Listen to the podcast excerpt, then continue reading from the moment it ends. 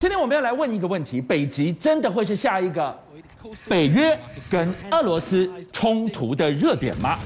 今天晚上我们看这一座关键小岛，悬了五十年的主权争议，却在今天破冰。为什么？背后藏着北约联手剑指极地，镇压北极熊，什么样的战略计划？而且不只是破冰，你知道这个相这个相隔五十年，涉及两个国家悬而未决的事件，悬了五十年。我告诉你。结束了，这个、我们先讲这个地方叫做汉斯岛啊。汉斯岛位在哪里？你知道，事实上呢，它是属于这个靠近加拿大这一块。可是呢，因为加拿大跟丹麦两方呢一直都在宣称讲说，哎，我们都拥有汉斯岛的主权。所以我跟你讲啊。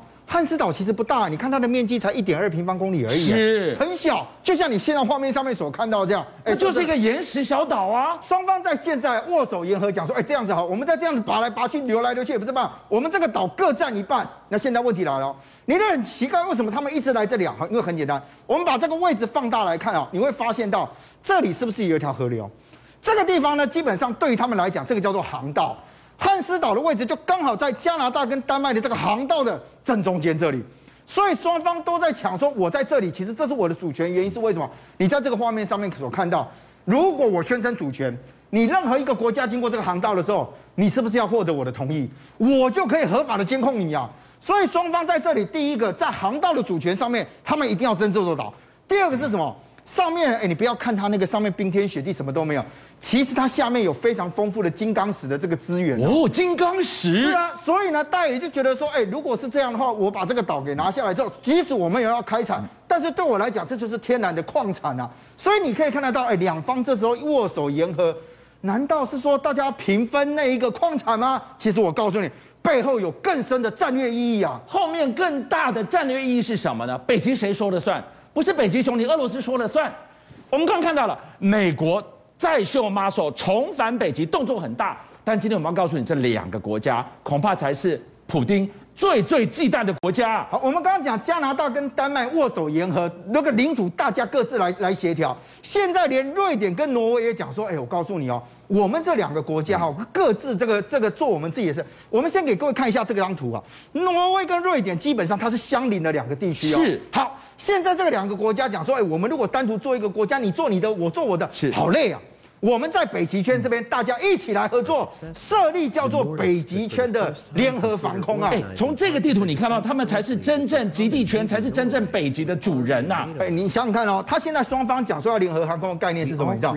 就是我们共同啊，针对这个领空的部分，我们共同协防。对，你有事我就帮忙，我如果有问题，你也要出要要出手啊！所以你看到了，哎，大家在这里面啊，开始谈完了之后，不是只有这样，甚至港口跟港口之间，他们也要有联络，还互相去建立这个。铁路啊，不只是在瑞典跟挪威这里，我们再回来看这个地方啊。现在瑞典跟芬兰啊，因为你可以看到这三个国家是不是都已经旁边就是俄罗斯？是。给各位先解释一下，这个这条虚线叫做北极圈啊。这个是北极圈，没错，他们都是一个极圈内的国家了。我们之前讲说啊，在北极，其实在北极这个大地里面啊，那那个大陆里面是不能有各个国家去讲说自己的，所以你越接近北极圈里面或者在北极圈范围里面的国家，讲实话，你的话语权很大。现在呢，瑞典跟芬兰说，哎，我也想要加入这个北约啊。他们两个国家长期以来是跟你讲说，我维持像中立这样的一个状态。他为什么要加入北约？其实现在看起来，因为他们最大的这个竞争的这个假想的对手就叫做俄罗斯啊。所以呢，大家一起合作进来的时候，哎，发现到一件事情哦，俄罗斯其实在之前呢，一直在北极海这个地方进行核潜艇的这个演习啊。那这个演习呢，对很多人来讲，在画面上面所看到，哎，白熊二零二一啊。白熊，你光看他穿的那个衣服，你就知道他都在极地这边进行演练。所以你看他们的装备来讲，居然有滑雪橇啊什么的。他就是告诉你讲说，我如果在极地这边发生事情的时候，我可以快速的去部署我的部队啊。所以你可以看得到，最近有一个状况叫做什么？叫做我们因为这个气候的这个因素，温室的这个效应，北极这个地方之前啊，冰天雪地，你根本没有办法行船，对不对？现在就是因为啊，如果这个因温室效应会导致我的这个冰雪融化完了之后。它其实会有航道开拓出来啊！俄罗斯之前就在这里插旗，跟大家讲说：“哎，北极这个地方哦，我是占有一席之地，重要的。”现在各国回起来，就是为什么？不要让北极这个航道被你俄罗斯一个人规划旁体啊！说到了插旗俄罗斯，我们刚刚看到的是二零二一的俄罗斯的军演，我们也看到了之前介绍过万米的特战高空跳伞，俄罗斯动作很大。但我刚才一开始跟大家报告了，今天这个国家瑞典，它是军工强国。他多少军武的军工工艺是为极地而生的？是，那这个当然跟他这个地国家所处的这个位置是有关系的。所以你想想看，我们一般的这个所谓的车辆，如果你到极地气候去的时候，很有可能会出现一个状况，发车发不动，要不然发完了之后呢，机械运作不顺畅。可是你在画面上面所看到他们这个 CV 九零的这样的一个这样一个步兵战车啊。它其实就是针对极地气候而生。为什么？你知道？我们从这个画面上面看起来会觉得说啊，它就是一辆战车啊，感觉上很厉害很大。可是你知道，它全车不到二十二吨啊，不到二十二吨的装甲车其实是非常轻的，你知道？所以第一个它做了轻量化，为什么要轻量化？因为很简单，你如果太重的话，在雪地里面啊，很容易会卡住，不能动。你看这一次俄乌战争里面，俄罗斯很多这个所谓大型的机载具，就是因为这样困住了。那它在这个地方里面又发现到说，它其实适合什么？你知道？适合在多冰雪跟沼泽地带。为什么？你在画面上面所看到是在在雪地上面，对不对？可是你知道吗？它这一辆 CB 九零家族的车辆。它基本上具有在水面上面运行的能力啊，它也可以游啊，所以有人讲说它有轻空水上漂啊，你知道吗？说它在这个雪地泥沼里面是身轻如燕，其实就是因为它本身在水面上行走，其实具有一定的浮力哦，是，而且它可以往前机动。再来就是说呢，它所配置的这个所谓的武器来，你看到它其实并不是用这个所谓的洋枪大炮很大的，它就是针对什么？我在快速运动的过程当中，我能够在极地气候里面。尽快的部署到我要到的战略位置啊！北极真的要爆发热战吗？当俄罗斯他呛声说下一个热战的地点会在北极，说到未来，我们就看看这个国家，他告诉你，看到这边来，他打造了一支未来突击队，要应付这一场未来的战争。英国。凭什么让大家关注他身上？好，这里面最大的差别就是说，我们都讲到说，刚刚提到海军陆战队啊这些单位，你知道英国啊，他们也有把他们这个海军陆战队转型变成一个叫做四千个人的这个部队。这四千人的部队，其实他们称之为叫做未来突击队。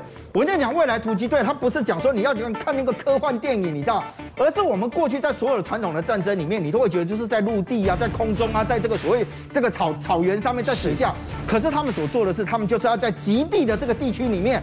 能够遂行他的任务，所以以这个所谓的未来突击队来讲，他负责大西洋跟北冰洋的区域。最重点是什么？你知道，他一个他强调长途机动，也就是我如果今天要部署的时候，我能够快速的把我的人员运送到这个地方，而且最重要是我到那个地方去之后，我不是只有单独作战，我要有人指挥协调作战的能力，所以包含到引导打击，甚至呢两栖登陆的时候，我要引导我后方的船舰或我空中的无人机进行攻击的时候，这个未来的突击队其实扮演非常重要的任务啊，而且最奇怪的是什么？北极应该没有住人吧？他现在告诉你说，我这个单位要强化在北极的两栖作战能力，那代表是什么？大家都看到了，北极很有可能下一个是各国要抢的那个军事要地哦。等我们抢滩不是抢滩哪一个国家？我们要抢滩北极啊！那现在问题来，谁最有可能对这些国家产生威胁？是那当然是电子的就是俄罗斯。是，所以这一次英美说，哎，我们来在北极这个地方告诉大家，我们的核潜艇呢，也可以在北极这边出现。你在画面上面所看到的，这是英国皇家海军的风力号的这个核潜舰啊，在做什么？你有没有看到？破冰，破冰而出啊！直接在冰层下面，你看他那个箭手起来的时候，我老实讲，那个在现场，你如果听到那个声音，都啪啪啪啪啪啪，那是真的非常壮壮观的哦。对对，今天好好讲一下，浅见在北极这么冷的地方，这么厚的冰层，破冰而出的这个关键几秒钟。哎，这个意味着什么啊？好，我们先跟大家讲哦，一般的潜舰是没有办法到这个所谓的北极圈下面去的。为什么？你知道？因为第一个，你在那个地方哦，因为它的冰层非常厚，厚的冰层对于潜舰来讲有一个好处是，上面如果电子战要侦测你的时候是侦测不到，因为冰层会帮你挡掉。可是因为呢，你必须要进入到那个气候里面去了，只有核潜舰能够让你的这个所谓的潜舰呢，让它维持这样的一个动力。好，那问题来了，因为冰层都有一定的厚度。所以在过去的时候，大家要破冰之前啊，其实老实讲，第一个，因为冰层很硬啊，如果你的潜艇没有改造过，你随便拿一个上去撞就很简单，以卵击石了，舰首就先坏掉。是，所以以它的这个所谓的这个这个风力号来讲，事实上它在舰首就先做了特别的设计，也就是呢，它先强化了它的艇身的上半部。邀请您一起加入五七报新闻会员，跟俊相一起挖真相。